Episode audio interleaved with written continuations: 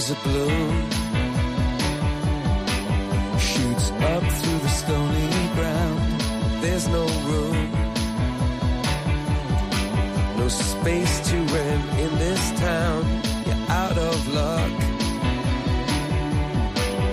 And the reason that you had to care, the traffic is stuck. And you're not moving anywhere. Comienza en Radio María Sexto Continente. Con el obispo de San Sebastián, Monseñor José Ignacio Munilla.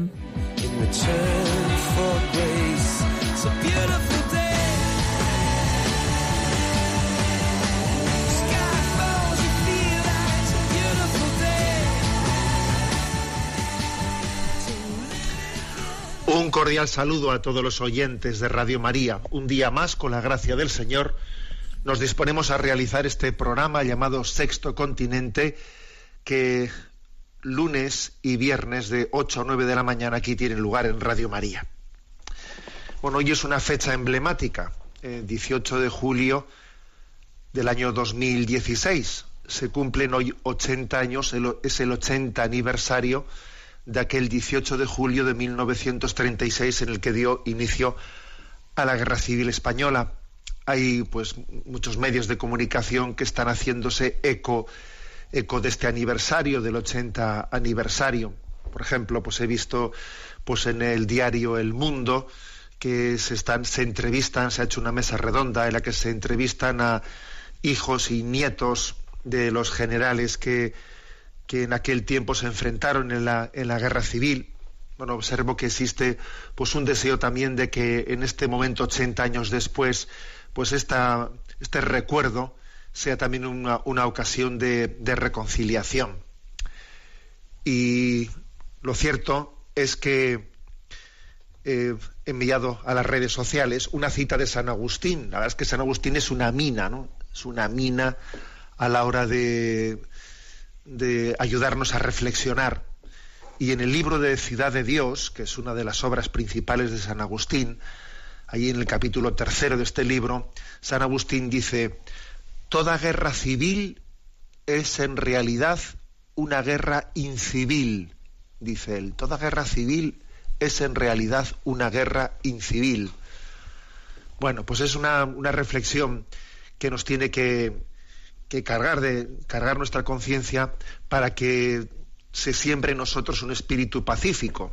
Es verdad que, la, que, existe también la doctrina social que habla de la, de la guerra, de las, de las guerras justas o de las causas justas, en las que alguien en legítima defensa no tiene más remedio que recurrir al uso de las armas. Pero las armas, eh, una vez que se ponen en marcha, acaban cometiendo siempre profundísimas injusticias, porque en primer lugar la primera víctima de, las guerras suele ser la verdad. Y a partir de ahí, pues como decía San Juan Pablo II, pues eh, es una derrota de la humanidad. Y además hay que decir que las guerras civiles dejan una profunda huella, una profunda huella de herida entre nosotros. Fijaros que han pasado 80 años ya entre en la población española prácticamente ya no viven personas que combatiesen, obviamente ya es dificilísimo, ¿no? Que combatiesen en esa guerra, pero esas huellas han quedado con, con, heridas muy muy profundas en nosotros. Y de hecho ahora mismo entre los oyentes de Radio María seguro que pues que habrá pues, eh, pues oyentes que que son hijos de familias que combatieron, que combatieron en un bando, que combatieron en, otro bando, por supuesto que lo sabrá, ¿no? Y creo que nosotros nos tenemos que unir a, a esta conciencia pues de espíritu pacífico ¿no? y de pedir que nunca más se produzcan guerras fratricidas, ¿eh? que eso es terrible. Además, hay que decir una cosa, nosotros hablamos de la guerra civil, pero es que en la historia de España han existido muchas guerras civiles. Algunos historiadores hablan de 32, de 32 guerras civiles en la historia de España. Porque claro, que si las guerras carlistas, la guerra de sucesión, que si los comuneros, que si lo otro. Las guerras civiles tienen un componente fratricida que las hace especialmente, ¿no? especialmente denostables. Y además decir que la guerra civil, lo que conocemos como guerra civil española, fue el ensayo de las guerras modernas. ¿eh? Fue quizás un pequeño ensayo del tipo de armamento y del tipo de, lucha que después se expandió en la Segunda Guerra Mundial. Fue un ensayo de los nuevos, nuevos armamentos y de las nuevas tácticas de la guerra y también por eso especialmente nos, hemos dado cuenta que, dado a la capacidad mortífera de los, ¿eh? de los armamentos hoy en día, pues eso, que las guerras pues tienen unos lo que se llama ¿no? efectos colaterales en los que los más los más humildes y los más débiles sufren tremendamente ¿no? dado el tipo de armamento que el hombre ha sido capaz de desarrollar supongo que conocéis una, una frase famosa de de no, no recuerdo exactamente ahora me vendrá el nombre de, de un científico que decía que si se produce si se produjese ¿eh? Una tercera guerra mundial, ya la cuarta sería a pedradas. ¿eh? Como diciendo, mira, ya una tercera guerra mundial, pues con el, con el nivel de armamento que estamos desarrollando, ya la cuarta sería a pedradas, porque volveríamos de nuevo al hombre primitivo casi, porque nos íbamos a destruir todos, iba a tener que volver ¿eh? por la civilización a nacer de nuevo. Por lo tanto, ¿no? 80 eh, aniversario ¿eh? de aquel 18 de julio de 1936, pedimos a Dios el don de la paz, el don de la reconciliación, nunca más guerras fratricidas. Y recordamos aquella expresión de San Agustín ¿eh? en su obra magna Ciudad de Dios. Toda guerra civil es en realidad una guerra incivil. Bueno, hasta aquí este comentario de entrada de este programa de Sexto Continente. Eh, programa que, como sabéis, tiene también una interacción con vosotros a través de la cuenta de Twitter arroba obispo munilla, a través de el muro de Facebook que lleva mi nombre personal de José Ignacio Munilla y a través de una cuenta de correo electrónico sextocontinente arroba radiomaria.es en la que muchos de vosotros pues eh, hacéis vuestras aportaciones que agradezco mucho.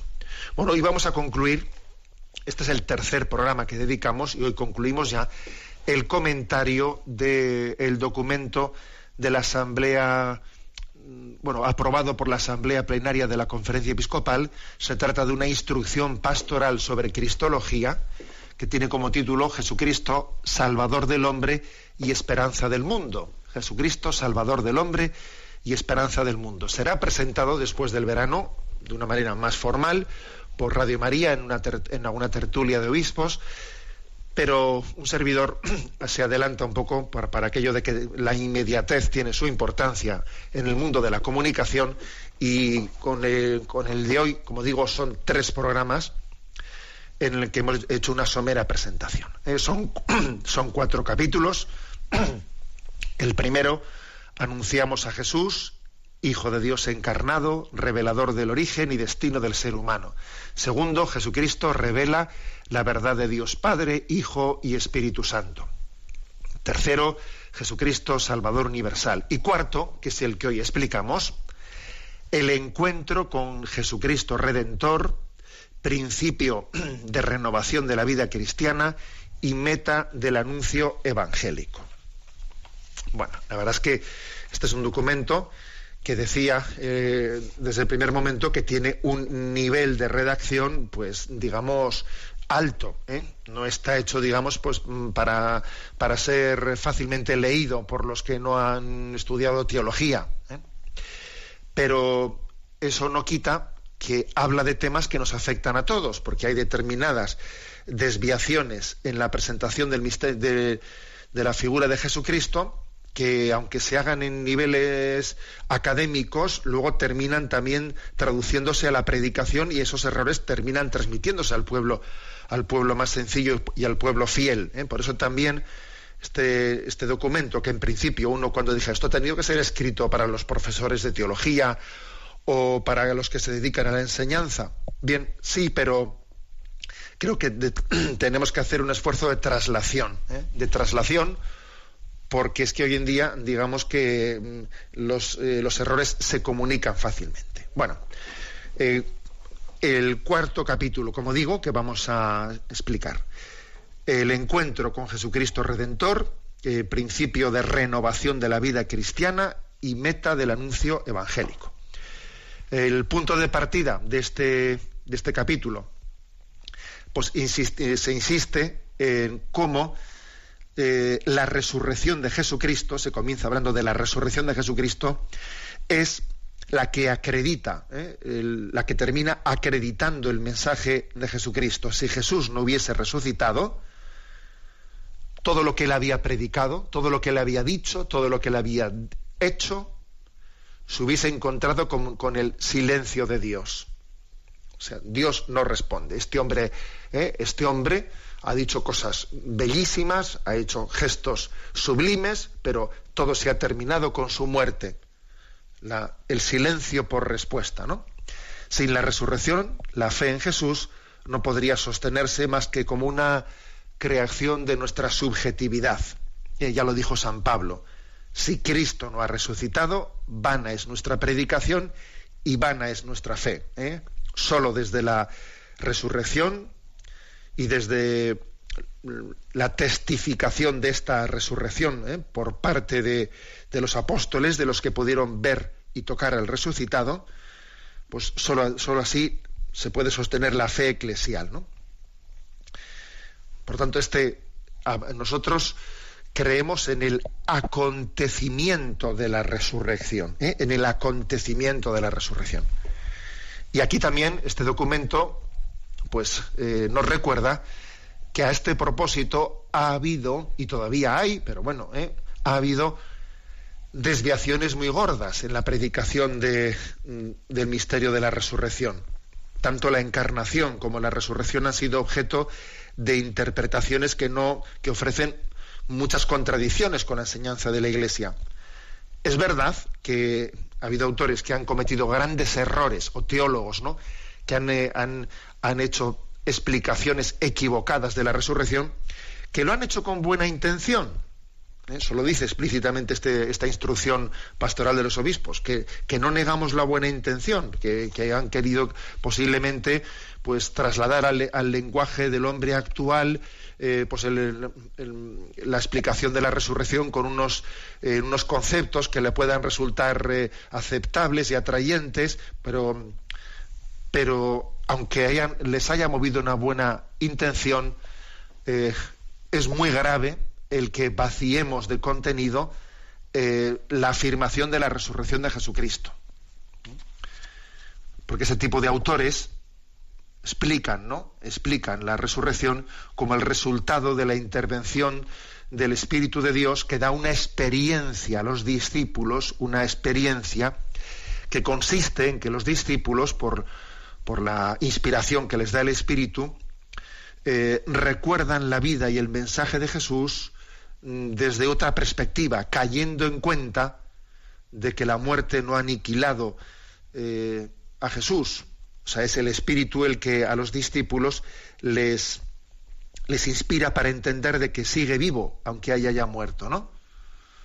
Pero claro, eso, eso, vamos a ser claros, si no ha habido un acontecimiento en el que Jesús ha resucitado, ha resucitado a ese que, cuyo cadáver yacía en un sepulcro, y si, si, el, en el sepulcro continúa el cadáver, etcétera, etcétera, a ver, no, seamos, o sea, estamos hablando de, una explicación en el que es subjetiva la génesis de la fe.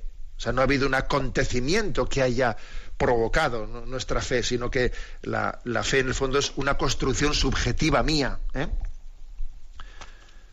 En el fondo, pues eso. Eh, este tipo de autores que pretenden explicar la resurrección como que esto es una construcción subjetiva nuestra, luego dicen que los relatos del Evangelio que hablan del sepulcro vacío y de que el encuentro con Jesús resucitado, bueno, pues esos relatos son eh, pues metáforas, eh, forman parte de un lenguaje simbólico de la resurrección, etcétera. como os podéis imaginar, este tipo de interpretaciones, la Iglesia, el magisterio de la Iglesia las responde frontalmente, ¿no?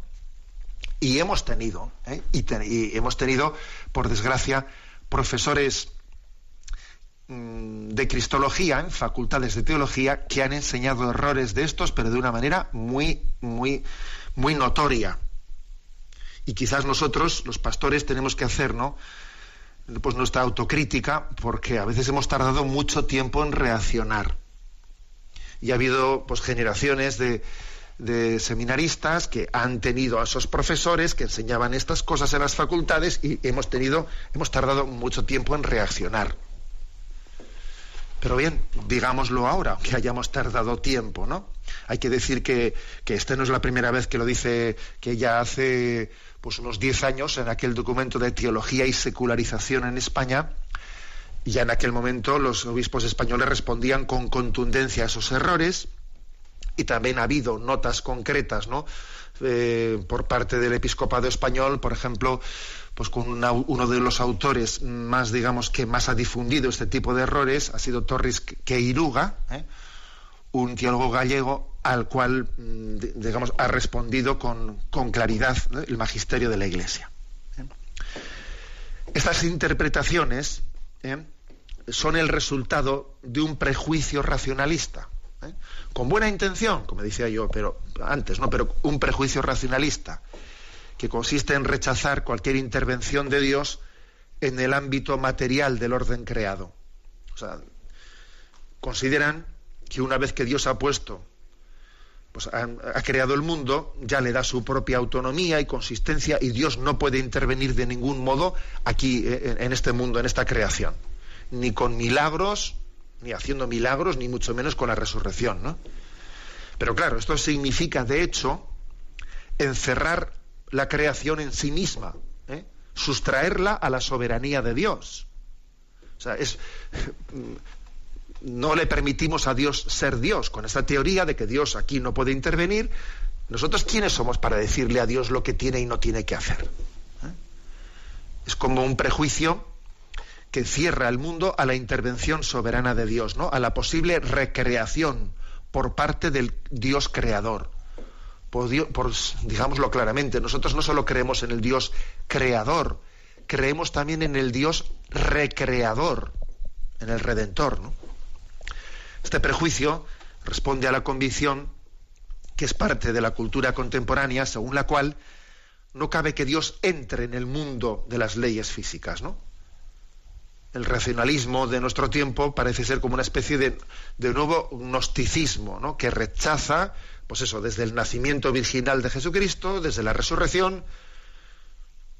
Bueno, pues en el fondo hay que decir que a propósito ¿no? de estos prejuicios racionalistas, Benedicto XVI eh, observa, ¿no? observaba con, mucha clarividencia que la mentalidad actual eh, parece que le permite a Dios actuar en el mundo de las ideas y de los pensamientos, ¿no? En la esfera de lo espiritual parece que sí le permitimos intervenir a Dios, pero no en lo material.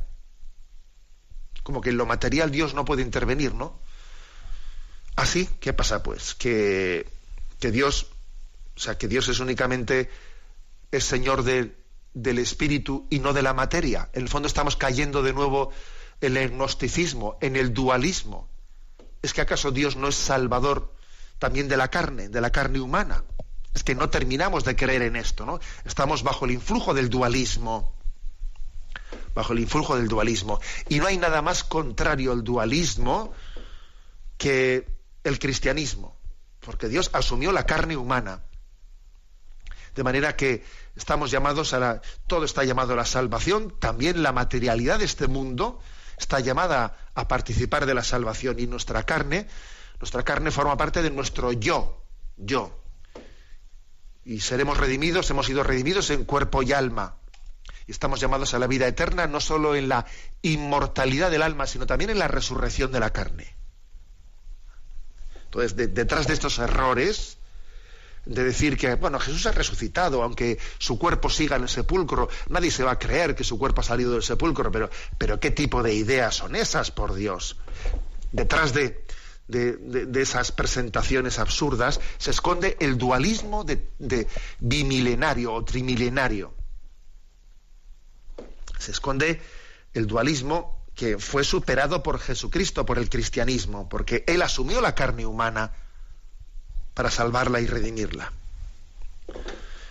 Bien, este es por lo tanto eh, el anuncio de la resurrección y la respuesta que el magisterio da a este, a este tipo de, errores. De errores. Eh, eh, dicho esto, dicho esto, el documento dice, bueno, no, pero ahora nosotros no, estamos pretendiendo decir que para anunciar a Jesucristo únicamente hay que rebatir estos errores. Desde luego, sin rebatirlos no se puede anunciar bien a Jesucristo. ¿eh? Pero bueno, que no se trata únicamente de, de anunciar a Jesucristo rebatiendo esos errores, sino que es muy importante, obviamente, que nosotros testimoniemos con nuestra experiencia el que podemos ser testigos de la persona de Jesucristo. Ahora, una cosa es que tengamos experiencia del encuentro con Jesucristo y otra cosa es que la resurrección de Jesucristo sea fruto de mi experiencia. No. Es la resurrección, es el acontecimiento de la resurrección de Jesús, que es un acontecimiento histórico, al mismo tiempo que meta histórico, porque supera la historia, sí, pero acontece en la historia y deja huellas en la historia huellas del sepulcro vacío, por ejemplo, ¿no? O sea que es el acontecimiento de la resurrección el que da luz a mi fe. No es que sea mi fe la que da luz la, la metáfora del acontecimiento, no, no. Es la resurrección la que provoca la fe de los discípulos, no la fe de los discípulos la que provoca la resurrección hay que decirlo claramente, ¿no? Frente a estas interpretaciones secularizadas. Bien, pero dicho esto, es verdad que es muy importante no solo afirmar el acontecimiento, que Jesús resucitó, Jesús resucitó bien, vale, pero ahora tenemos también que dar testimonio de cómo esa resurrección de Jesús en nosotros pues, pues, ha dado a luz una profunda experiencia del encuentro con la persona de Jesucristo. De cómo la, cómo el, amor, la sabiduría de Jesús tiene el poder de, de convicción de que, de que nos, sentimos como los que hemos visto y oído, ¿eh? como si nosotros participásemos también de, de, ese encuentro con Jesús como lo tuvieron los apóstoles, que es verdad que ellos lo tuvieron a otro nivel, porque ellos tocaron y palparon al resucitado. Pero nosotros en la fe también hemos tenido un encuentro a otro nivel, ¿no? Con el resucitado le hemos conocido como el único que puede sanar eh, nuestra, nuestras esclavitudes interiores, que nos puede hacer libres. Hemos tenido la, experiencia de que eh, su gracia nos consuela, el consuelo de su gracia, ¿no? Por eso es muy importante mm, decir, ¿no? O sea, frente a esos errores cristológicos, decir que no es mi experiencia la que, la que ha dado, la que ha sido el origen de la resurrección de Jesús, no, al revés. Fue la resurrección de Jesús la que quitó la incredulidad de los apóstoles y comenzaron a creer. Ellos eran muy resistentes a, creer en el resucitado. Ellos no eran proclives a ser unos, unos eh, eh, digamos, unos ingenuos, no eran unos crédulos, más bien eran, tenían tendencia incrédula. Y tuvo que ser el resucitado el que dijo, no seas incrédulo sino creyente, trae tu mano, palpa, palpa mis, eh, las heridas de los clavos en mis manos. ¿eh? O sea, es decir, fue el acontecimiento el que, el que provocó la fe. Ahora, eh, como digo, nosotros tenemos ahora que hacer una profunda experiencia de, ese encuentro con Jesús resucitado. Bueno, pues vamos a hacer un alto en el camino. ¿Y qué vamos a escuchar? Pues yo creo que en este momento lo que toca, ¿eh? lo que toca es hablar de o escuchar pues un canto sobre la resurrección. Pues uno de los más famosos, de los más extendidos, yo creo que de los que más hemos cantado ¿no? en estas últimas décadas, es este canto de Resucitó de Kiko Argüello. Lo escuchamos.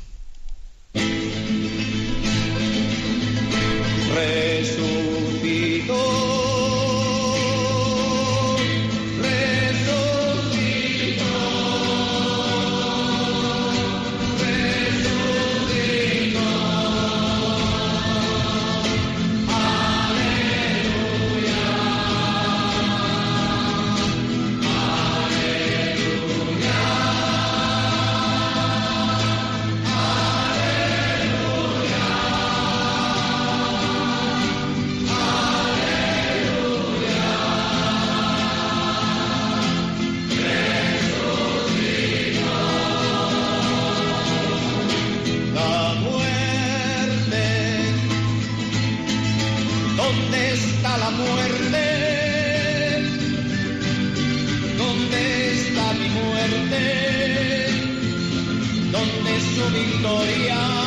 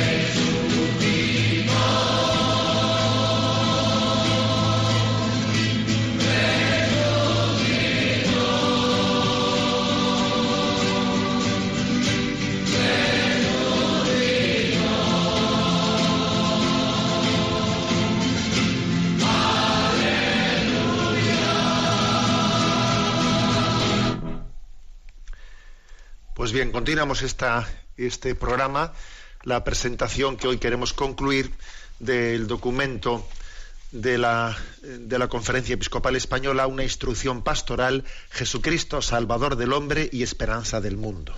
Y después de haber, haber hablado de la resurrección, vamos a entrar en la, en la siguiente parte de este capítulo cuarto, que quiere subrayar la, la explicación de cómo entendemos esto de la redención. Nosotros somos creados y redimidos. El hombre no se crea a sí mismo, ni se autorredime. Por cierto, ¿no? la verdad es que eh, la gran crisis de la modernidad consiste precisamente en haberse, en haberse pretendido recrear a sí mismo, como si los hombres nos redimiésemos a nosotros mismos. Y han sido desoladores, las, desoladoras las consecuencias ¿no? de pretender hacer un mundo redimido por el hombre. Lo del siglo XX ha sido terrible, terrible. ¿eh? Ese hombre que, sentía que la ciencia le daba la gran capacidad de dominar el mundo, etcétera, pues ha sido autodestructivo tremendamente, ¿no? Jamás había habido un siglo tan destructivo ¿eh? sus guerras. Bueno, nosotros creemos, no, no nos autorredimimos ni nos creamos a nosotros mismos, ¿no? La Iglesia eh, predica predica siguiendo ¿no? pues a, Jesucristo que el hombre es redimido. Entonces, fijémonos en las expresiones con las que Jesús habla, la liturgia, y la liturgia recoge eh, las palabras de Jesús y las que habla de, de esta conciencia que tenemos de ser redimidos. Por ejemplo, en el pregón pascual, Jesús ha pagado por nosotros al eterno Padre la deuda de Adán y derramando su sangre canceló el recibo del antiguo pecado. Es curioso esto, ¿no? Porque eso de ha pagado la deuda de Adán es la imagen de se utiliza la imagen de un rescate. Hemos sido rescatados. La primera carta de Pedro se dice, ¿no? Eh, hemos sido, o sea, Dios hizo esta obra no con oro o plata, sino con su sangre preciosa. Con sus, o sea, nos ha comprado no con oro y plata, sino con su sangre. Esta imagen del rescate aparece en labios de Cristo, que advierte a los apóstoles, porque el Hijo del Hombre no ha venido a ser servido, sino a servir y a dar su vida en rescate por, en rescate por muchos. Este es mi cuerpo que se entrega por vosotros. Esta es mi sangre que es derramada por vosotros, ¿no? Jesús interpreta su destino como quien va a la muerte para ser traspasado por nuestras rebeliones, triturado por nuestros crímenes y para entregar su vida en expiación por nosotros. Es decir, que, la, muerte de Jesús es una muerte expiatoria. En esto la carta a los hebreos lo subraya especialmente, lo desarrolla, ¿no? Eh, el sacrificio de Jesús es como un ejercicio sacerdotal eh, que entra ¿no? en el santuario celestial para ponerse ante Dios intercediendo por nosotros. ¿no? Se une así en el Nuevo Testamento, digamos, dos interpretaciones teológicas de la muerte de Jesús, ¿eh? que, que, que, nacen de, de, las palabras de Jesús en el Evangelio. ¿eh? Estas dos interpretaciones teológicas no es que nosotros las hayamos sacado de la manga, no. Estas dos interpretaciones eh, que no son contrapuestas, sino que son las dos van unidas, ¿no? Nacen de las propias palabras de Jesús, ¿no? La entrega sacrificial de Jesús y el testimonio del mayor amor que su muerte representa para nosotros. Jesús entregó su vida en sacrificio por nosotros y esa es la muestra suprema del amor por nosotros. Nadie tiene amor, un amor más grande que el que da su vida por nosotros. ¿eh? Bueno, entonces, este es un misterio. A ver, esto es un misterio. Pero que nosotros no, no, no tenemos derecho a, como no me cuadra, como no lo entiendo del todo, pues entonces eh, lo rechazo y, y, me hago una interpretación que sea perfectamente acorde con el racionalismo de nuestros días. No, yo no tengo derecho a hacer eso. Yo no tengo derecho a, a, pretender construir una Jesusología que deje totalmente arrinconado al margen todo este tema de la redención, de que Jesús entrega su vida en rescate por nosotros. ¿Quién somos nosotros para elegir únicamente unos textos del Evangelio dejando al lado otros? No, somos, no somos quienes, ¿no? Yo entiendo que, que, que, es misteriosa, ¿no? Son misteriosos estos términos. De hecho, una, una oyente eh, estos días enviaba una, una consulta ¿no? a la sección de preguntas de, de este programa, que lo incluyo ya un poco aquí, ¿no? Lo incluyo aquí una oyente que creo que se llamaba Ana García, ¿no? Que era de, era de Madrid. Y decía ella que, pues bueno, que eh, intentando ella no dar testimonio de la fe, pues como en Facebook se había encontrado con que había personas que, que les parecía muy difíciles de entender estas imágenes ¿no? de, del rescate y de pagar el, con el precio de su sangre y decía, me he encontrado yo en el Facebook pues personas que me dicen cosas como las siguientes, ¿no? Las voy a leer, ¿eh? que esta oyente me las plantea, ¿no? Dice que alguien, ¿no? Pues le ha dicho, lo que no me entra es eso de que alguien tiene que pagar por el pecado. ¿Qué es eso de que alguien tiene que pagar por el pecado? Me suena como a vudú. Si quieres obtener un efecto, has de aplacar a los eh, orisas o los loas como un pago en sangre o gallinas muertas, como si hubiera algo superior a Dios a quien el mismo Dios tiene que pagar por el pecado. Lo que la gente no entiende eh, es que es en qué sentido o cómo es la muerte de Jesús en la cruz salvífica y si es necesaria. Si Dios tiene poder para perdonar el pecado y exterminar el mal y hacer un- una nueva creación, ¿por qué mediante una muerte de tortura? ¿Era necesario hacerlo así? ¿Era meramente conveniente? ¿En qué sentido es conveniente? ¿Era comprensible en otras culturas y contextos? Bueno, estas son, esta oyente, ¿no? Ana García, pues nos dice cómo eh, ella se ha encontrado con este tipo de interpelaciones de, una mentalidad, de unas mentalidades nuestras, ¿no? Pues racionalistas que se resisten a acoger pues esas expresiones de la Sagrada Escritura de que Jesús entregó su vida en rescate por nosotros, que pagó un precio. Bueno, como digo, es un lenguaje, es un lenguaje misterioso, pero nosotros no somos quienes para decir "Mm, este lenguaje a mí no me convence, pues entonces yo me voy a fabricar yo uno distinto. Que no, que no tenemos nosotros, o sea, que tenemos que ser humildes ante la palabra de Dios. Yo la palabra de Dios la recibo y luego pido a Dios la gracia para intentar profundizarla y entenderla, pero no soy quien ¿eh? ni para ni para borrar ni para ni para añadir ¿eh? como palabra de Dios lo que no es palabra de Dios. ¿eh? Entonces, obviamente hay que entender la imagen o la metáfora del rescate. Es una imagen, es una metáfora que uno no puede interpretar literalmente hasta las últimas consecuencias, como si eh, la imagen del rescate de un secuestro nuestro eh, pudiese aplicarse a la redención de Dios en todos y cada uno de sus términos. Sí que es verdad que, que en, esa, en esa metáfora del rescate, nosotros eh, hemos, hemos sido secuestrados, ¿eh? hemos sido secuestrados por el pecado, la acción de Satanás, eh, nos ha robado nuestra intimidad con Dios, nos ha quitado lo más sagrado que teníamos, ¿no? Que lo más sagrado que teníamos era, era vivir en gracia, vivir en la comunión de Dios, del amor de Dios. Nos ha quitado la libertad de los hijos de Dios. Entonces, en ese sentido hemos sido, hemos sido secuestrados, ¿no? Y en ese sentido se aplica, se aplica esa frase. Claro, cuando, cuando se dice uno, y, entonces se dice Jesús ha pagado el rescate, ¿no? Nos ha rescatado. Entonces, claro, quien pretende esa imagen interpretarla literalmente dice, ah, ¿y a quién le ha pagado el rescate?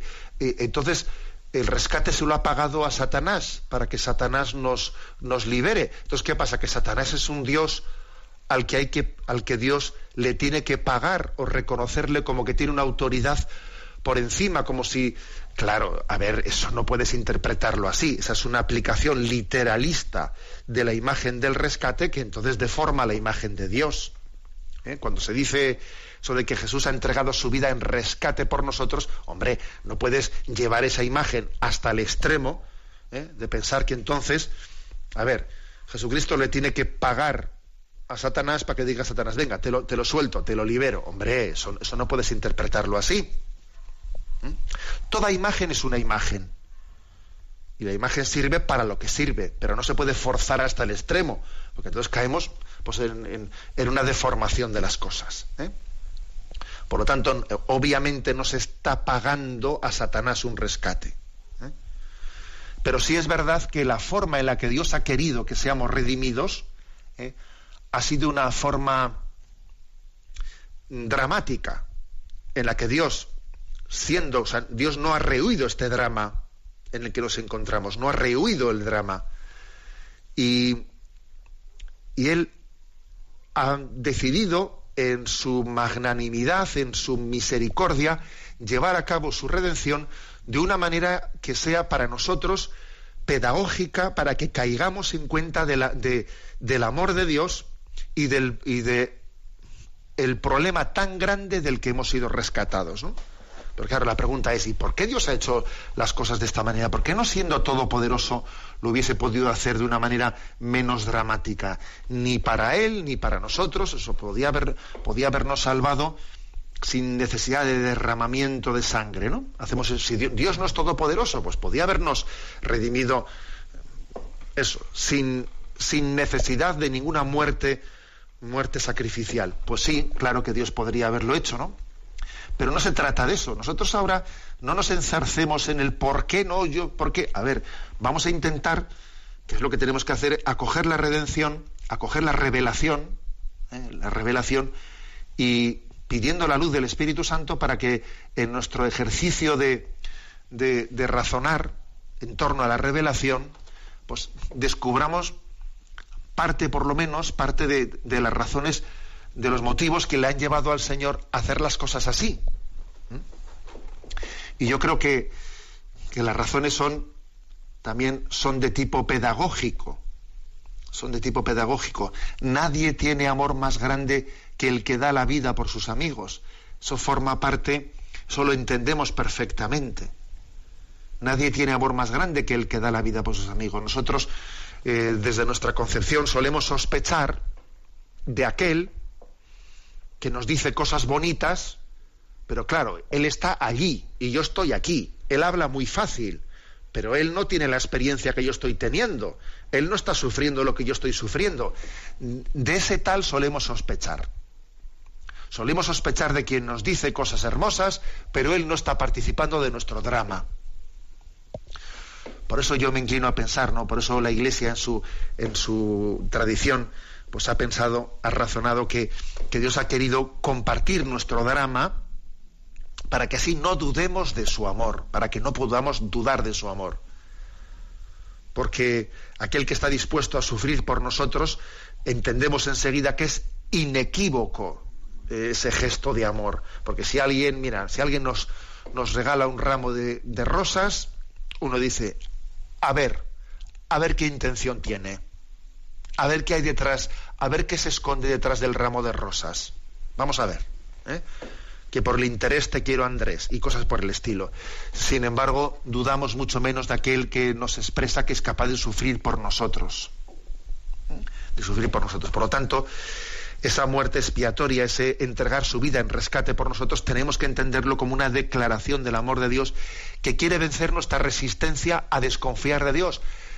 Mm, fíate de Dios, que te quiere, ¿cómo no te va a querer si es capaz de entregar su vida a la cruz por ti? O sea, el drama de la redención en el fondo es una es un esfuerzo de Dios para superar nuestra resistencia a confiar en Dios. Pero ¿cómo no vas a confiar en el que está entregando su vida por ti?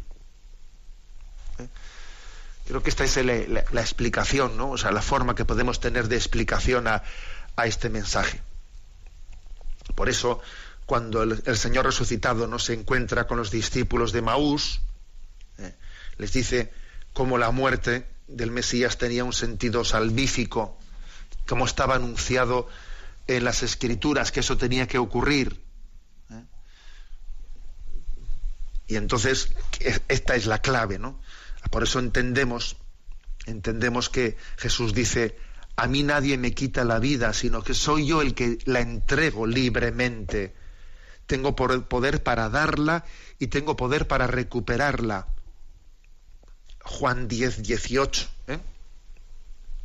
Por eso decimos claramente, ¿no? Lo dice este documento, que Jesús no fue víctima de una muerte accidental tramada contra él, una muerte que le pilló de, de imprevisto, no, sino que aceptó con voluntad soberana la muerte siendo consciente de que estaba aceptando su misión de enviado del Padre, dispuesto a padecer por nosotros, para expresarnos el amor de Dios, el amor redentor de Dios. Eh, es misterio, pero decimos que, que Él se hizo hombre para dar por nosotros la vida. Se hizo hombre para dar por nosotros la vida y aquí vienen algunos, algunos eh, eh, por ejemplo, San León Magno dice, pues como la naturaleza divina no podía recibir el aguijón de la muerte, ha tomado al nacer de nosotros lo que podía ofrecer por nosotros. Mira, como la naturaleza divina no podía ¿no? recibir el aguijón de la muerte, tomó la naturaleza humana para que el aguijón de la muerte le picase también a él. Y entonces él también participase del drama que nosotros tenemos. Y para que él, siendo carne de nuestra carne y sangre de nuestra sangre, pues podamos decir, él tomó mi herida y fue capaz de sanarla desde dentro. ¿eh? Sanarla desde dentro. El que era impasible se hizo capaz de padecer la pasión, dicen otros santos padres, ¿no? Como único modo de salvar al hombre perdido por el pecado, o por lo menos como el modo que Dios en su designio salvífico quiso llevar, llevar adelante. Bueno, como veis, eh, estamos aquí poniendo el dedo en la llaga en lo que es el mensaje central de, de la cristología. Por eso este, por eso este documento eh, pues la conferencia episcopal lo entiende como muy importante, ¿no? Para que no vaciemos de contenido la presentación del mensaje de Jesucristo. ¿Eh?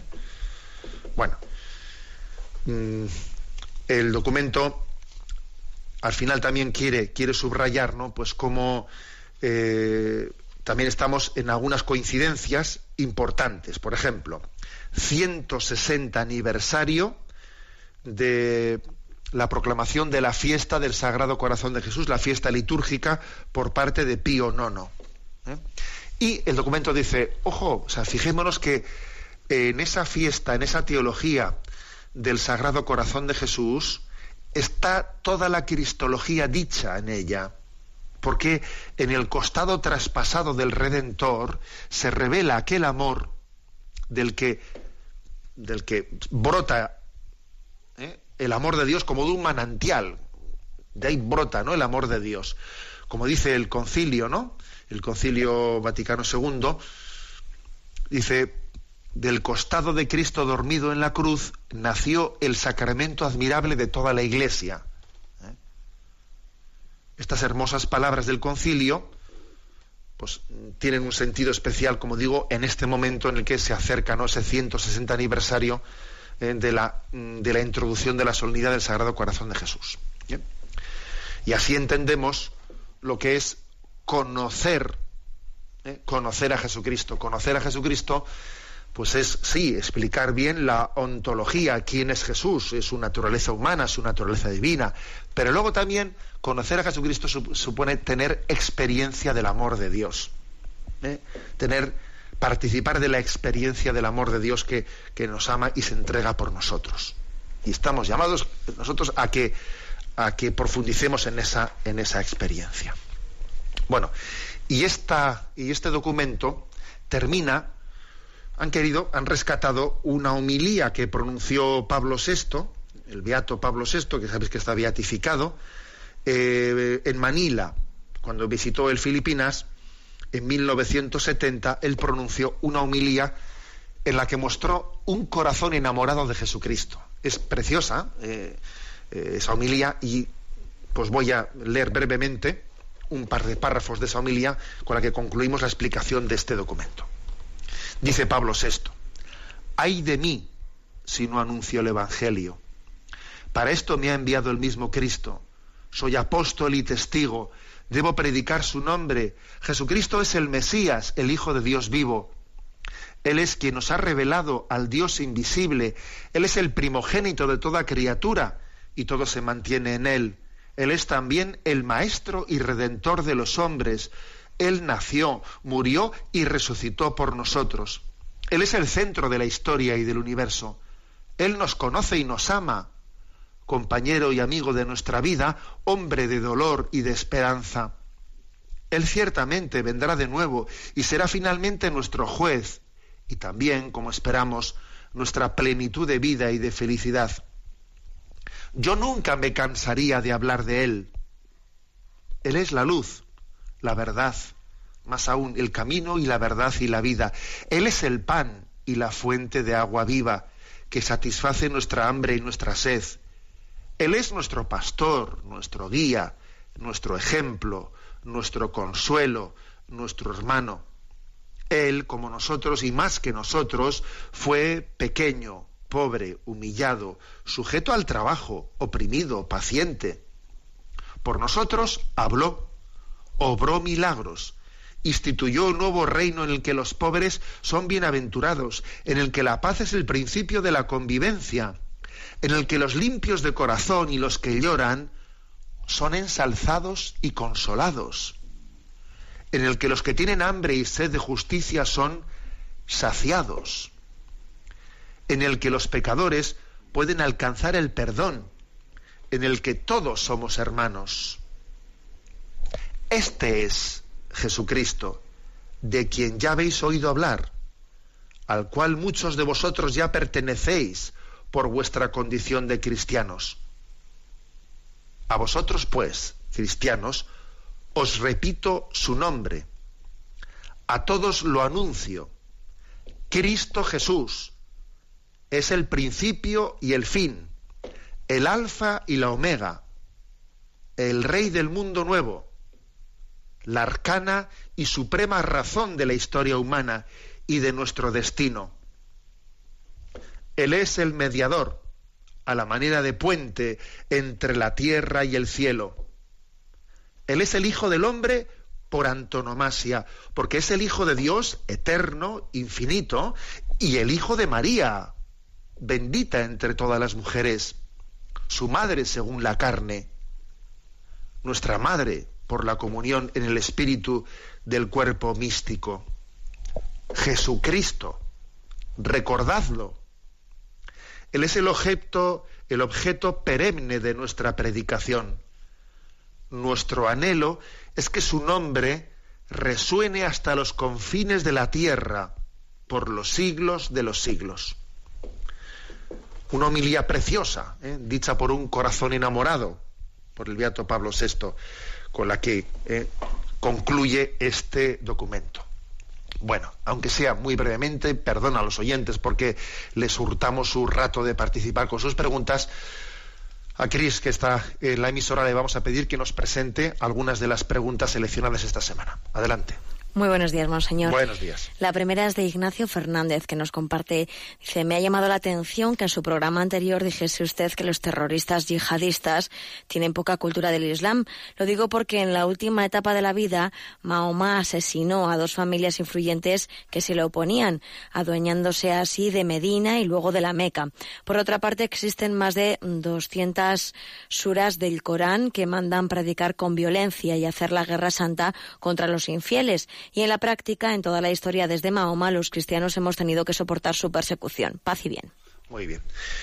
Bueno, eh, a Ignacio le diría, a ver, yo cuando dije eso de que, mm, de que muchos terroristas yihadistas tienen poca cultura islámica, no me refería eh, a que la cultura islámica eh, pues sea pacífica o que Mahoma hubiese sido pacífico, que ciertamente hay una gran diferencia entre Mahoma y Jesucristo. Vamos, Jesucristo verdaderamente es pacífico y la historia de Mahoma está muy ligada, ¿eh? muy ligada pues a la, violencia. ¿eh? Pues así él, extendió el Islam. O sea, yo no, no, no, quiero ser ingenuo. O sea, claro que existe un problema que el Islam, el Islam tiene que hacer una catarsis interior de, bueno, pues de una mm, reinterpretación. ¿eh? Pacífica del Islam, pero que claro, que tiene unas bases que tiene un problema. Por eso, de hecho, pues el, problema interior dentro del Islam es serio. ¿eh? Vamos, que esta misma semana, sin ir más lejos, ha dimitido el vicepresidente de los imanes franceses. ¿eh?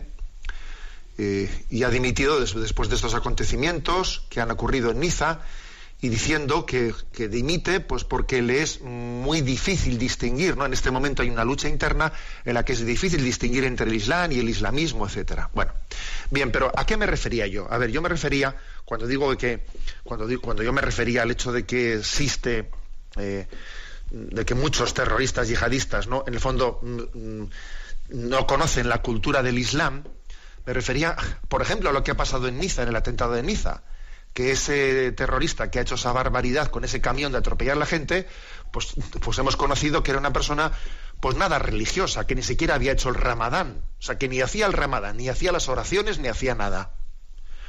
O sea, que en este momento, claro que el yihadismo, eh, en, sus, en sus cabezas pensantes, eh, está totalmente ligado a la interpretación fundamentalista del Islam, pero el yihadismo está reclutando muchas personas, especialmente en Occidente, que de religiosas no tienen nada, que en el fondo pues son unas personas desestructuradas, que son desestructuradas, que son personas que están mm, desequilibradas en buena parte, fracasados de la vida, que ven en, en, ese alistarse en el terrorismo una forma de hacerme famoso, de, trascender mi vida. ¿eh?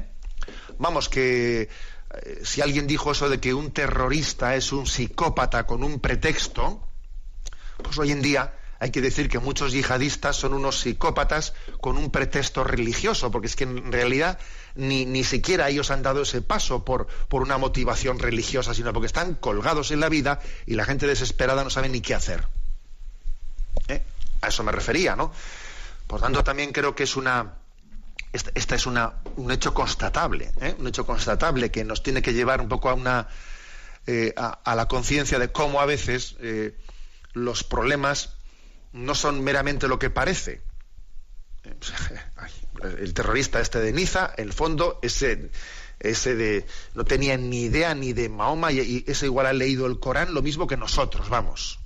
Es un colgado de la vida, un desesperado, un fracasado de la vida que se lanza a hacer eso en el fondo para intentar tener una página de gloria en su vida. Ya ves tú qué gloria, pero bueno, ¿eh? Bien, pues eso era un poco a lo que, a lo que me refería. Bueno, tenemos el tiempo cumplido, ya disculparéis.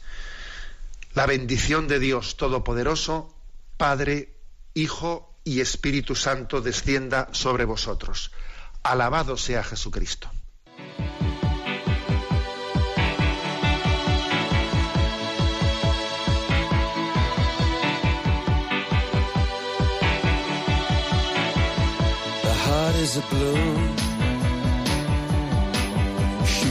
Up through the stony ground. There's no room,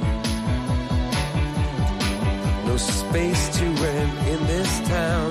You're out of luck. And the reason that you had to care, the traffic is stuck. And you're not moving anywhere. You thought you found a friend. Han escuchado en Radio María Sexto Continente, un programa dirigido por el obispo de San Sebastián, Monseñor José Ignacio Monilla.